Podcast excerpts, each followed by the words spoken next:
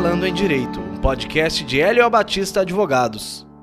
Estamos aqui, eu, Marcelo Paulini, sócio de Hélio Batista Advogados, da área de organização patrimonial, família e sucessões, juntamente com meu sócio João Vitor Guedes, da área tributária, para discorrermos sobre um assunto muito interessante e que constitui uma lacuna no nosso direito, que é o trust. Olá, João. Olá, Marcelo e ouvintes, bem-vindos. É um prazer poder compartilhar um pouco também da nossa visão sobre os aspectos fiscais desse complexo instituto. O Trust é um instituto que constitui uma ferramenta para planejamento sucessório muito utilizada há muitos anos na Inglaterra, nos Estados Unidos e em vários países que adotam a common law. Por meio do trust, o titular de um patrimônio relevante, também chamado de settlor,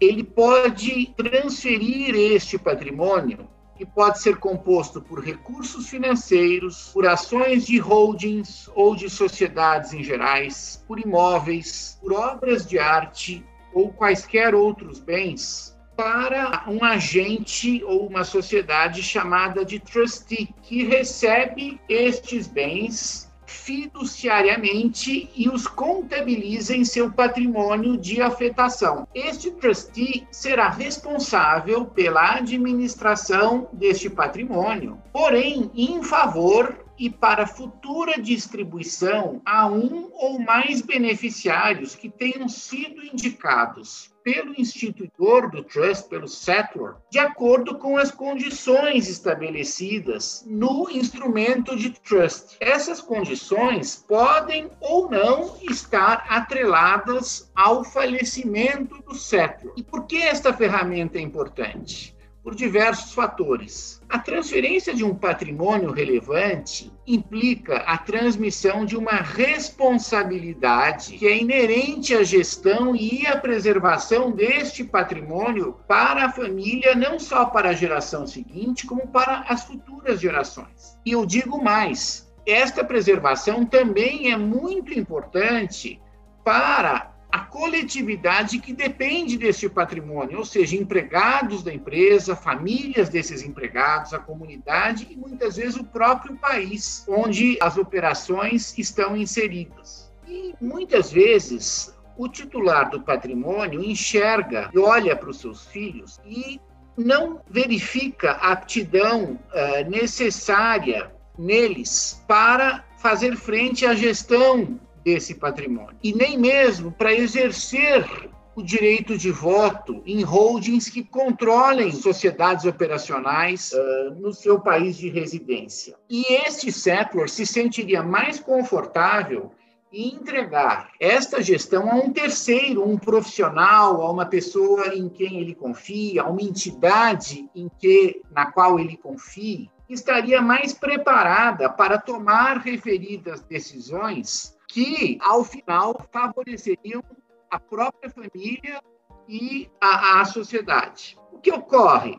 Aqui no Brasil, nós não temos essa prerrogativa, porque, exceto por uma breve menção na lei do HERCT, que constituiu a, a regularização fiscal e criminal né, de recursos mantidos por residentes do Brasil no exterior não estavam declarados ao fisco brasileiro, que é a Lei 13.254 de 2016, e regulamentação que se seguiu a essa lei, então, exceto por esta menção, a lei brasileira não reconhece e não prevê essa possibilidade de transferência da propriedade de um ativo de forma bipartite para a administração por um fiduciário em favor de um ou mais beneficiários. João, e do ponto de vista tributário, né, como que é este contexto acaba refletindo na parte fiscal os brasileiros, dos residentes no Brasil? Marcelo, é longa a discussão sobre se recursos recebidos por beneficiários de trusts estão sujeitos ao imposto de renda ou ao ITCMD, ou mesmo até a nenhum dos dois, especialmente diante da recente decisão do Supremo de fevereiro, onde se julgou inconstitucional a exigência de ITCMD sobre bens estrangeiros herdados por domiciliado no Brasil. E isso até a edição de Lei Complementar Federal disciplinando a cobrança, o que até a presente data não ocorreu. E essa discussão adquire contornos ainda mais intrincados ao se analisar as características e distinções entre, de um lado, trusts revogáveis ou irrevogáveis, e de outro lado, trusts discricionários, não discricionários, ou seja, a transferência é para um trust definitiva, não é definitiva, quais são os poderes que o trustee tem, são poderes discricionários, são poderes não discricionários. E isso, uh, Marcelo, porque a ausência de instituto similar no direito brasileiro provoca grande incerteza tributária, em vista até mesmo dessa postura histórica da Receita Federal de sempre tentar encontrar algum caminho para exigir tributos ainda que de maneira legal ou constitucionalmente contestável, né, por assim dizer após longo tempo sem se manifestar sobre o tema, seja em fiscalizações ou mesmo em outras consultas formuladas pelos contribuintes, a Receita Federal, por meio do seu órgão central, a Coordenação Geral do Sistema de Tributação, COSIT, finalmente tratou, de alguma forma, do IR sobre recursos recebidos por beneficiários de trust. Isso ocorreu, Marcelo e ouvintes, por meio da consulta COSIT 41, de 2020, onde a Receita entendeu que o recebimento de recursos de um trust estrangeiro seria fato gerador do imposto de renda, sujeitando-o assim ao recolhimento de imposto na sistemática do Carnê-Leão, que é aquele recolhimento mensal mediante aplicação de alíquotas progressivas até 27,5, posterior ajuste anual no ano subsequente por meio da declaração de imposto de renda. É verdade que os fatos da consulta não foram muito bem escritos, aí não se sabe se pela Receita Federal ou mesmo uh, pela consulente, sabendo-se apenas que se tratava de um trust nas Bahamas e que quando do falecimento do instituidor, o século, como você bem comentou, é, a cônjuge passou a receber distribuições. Não se sabem as características do trust, tampouco houve análise mais profunda da Receita Federal sobre a natureza dos valores recebidos, se doação ou herança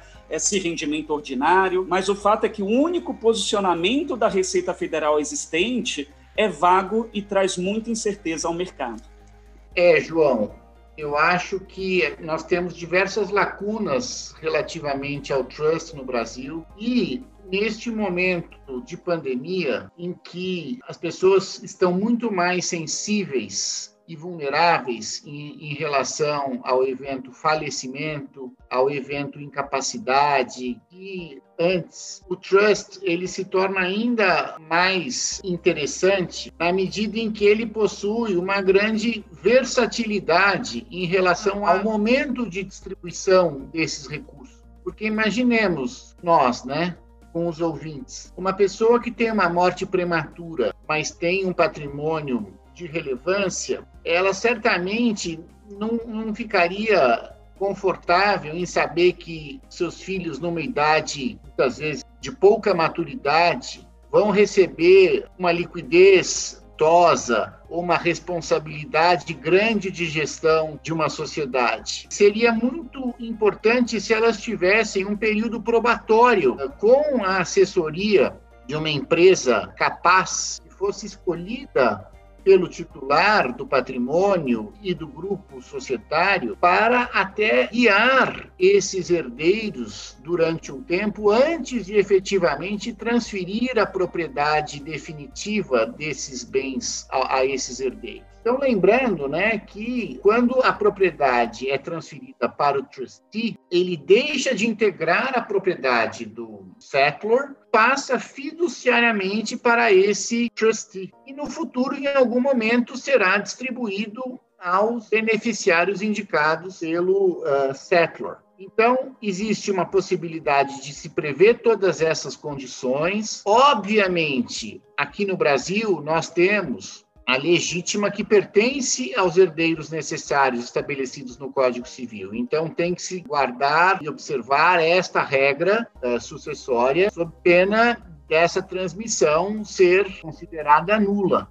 E essa questão, talvez agora, com um novo projeto de lei de número 4758, que foi proposto à Câmara dos Deputados em setembro do ano passado. Ele passa a tratar do Instituto de Trust do Brasil, ao qual ele se refere como fidúcia, e ele estabelece no seu texto todas as condições de transferência desta propriedade para o fiduciário em benefício dos chamados beneficiários que receberão esses ativos no futuro. Este projeto, inclusive, estabelece que o instrumento de fidúcia deve ser registrado no cartório de títulos e documentos e, quando for o caso, no cartório de registro de imóveis. Eh, estabelece uma série de outras questões muito importantes eh, em relação a, ao momento da distribuição, a todos os aspectos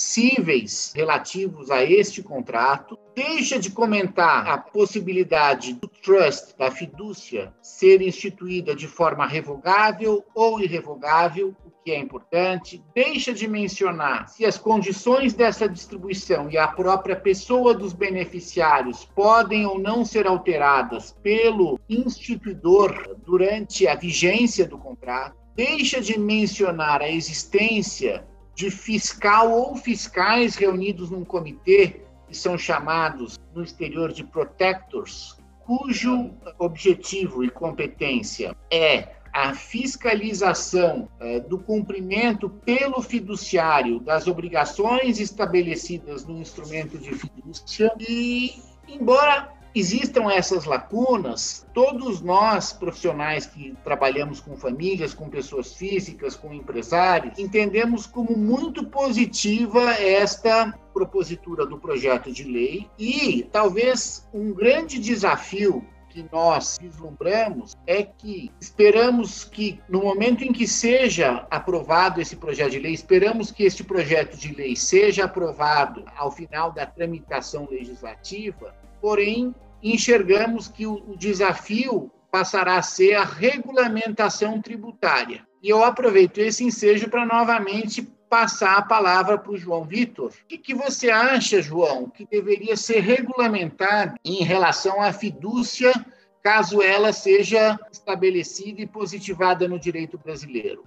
Exatamente, Marcelo. Eu também vejo a questão tributária como um grande desafio para o futuro dos profissionais que trabalham com grupos familiares e atuam nesse ramo de planejamento patrimonial e sucessório. Espera-se que, na sequência da devida discussão e aprovação do PL 4758, haja importante e necessário debate sobre a regulamentação fiscal dos trusts e suas distribuições. Isso porque, Marcelo e ouvintes, eu vejo que diante da atual ausência de regulamentação do trust, bem como dessa ausência de clareza sobre os fatos e até mesmo das considerações jurídicas trazidas na consulta COSIT 41, ainda persistirá a discussão sobre a natureza jurídica do trust e eventual tributação aplicável às suas distribuições. Sendo a consulta COSIT vinculante no âmbito da Receita Federal,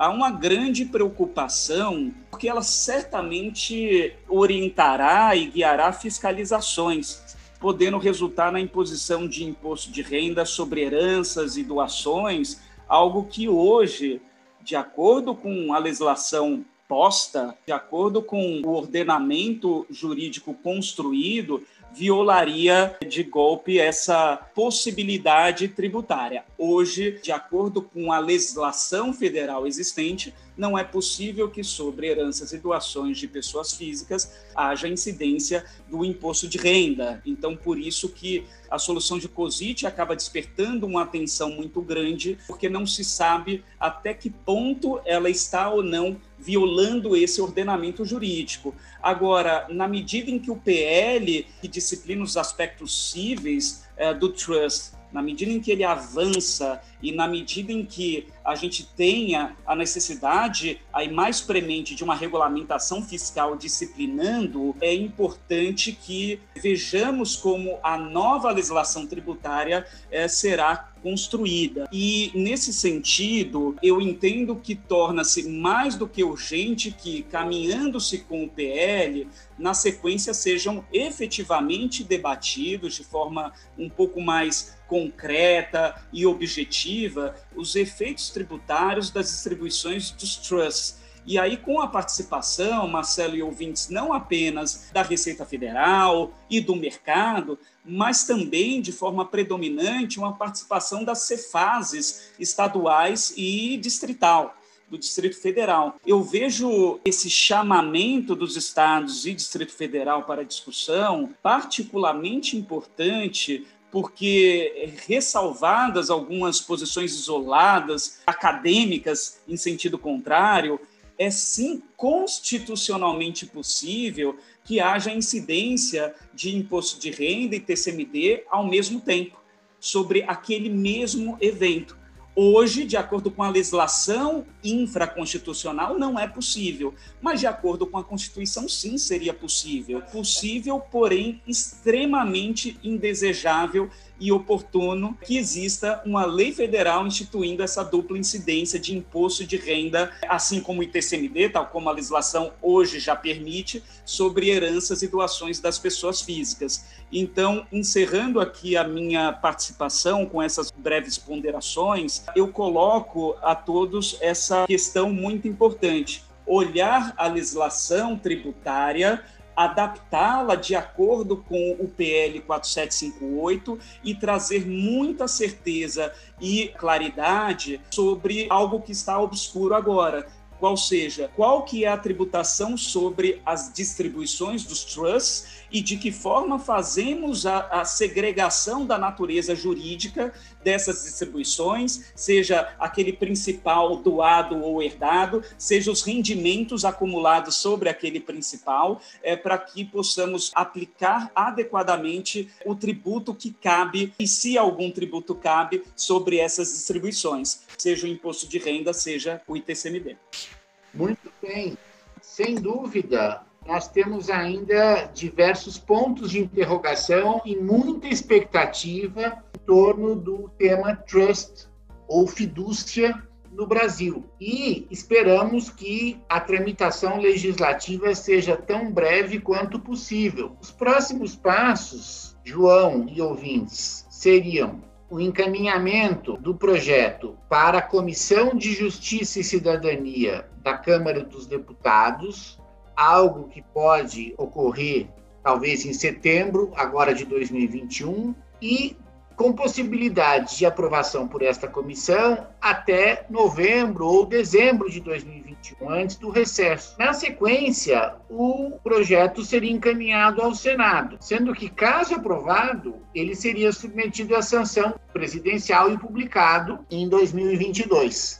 Obviamente, essa tramitação seria otimista e, como uh, profissional da área, uh, eu espero que ela seja tão rápida quanto uh, permita a nossa Constituição, porque é uma lacuna importante a ser preenchida para planejamentos sucessórios e patrimoniais de famílias brasileiras seja com beneficiários residentes no Brasil, seja com beneficiários residentes no exterior. Sendo residentes no exterior, obviamente, outras discussões tributárias, além daquelas mencionadas pelo João, também deveriam ser observadas quando da estruturação de um trust ou fidúcia no Brasil, porque implicariam legislações de outros países nos quais os beneficiários teriam residência fiscal. De qualquer forma, nós acompanharemos de perto a tramitação e daremos outras notícias por diversos canais, inclusive por este mesmo canal, para nossos clientes e nossos seguidores.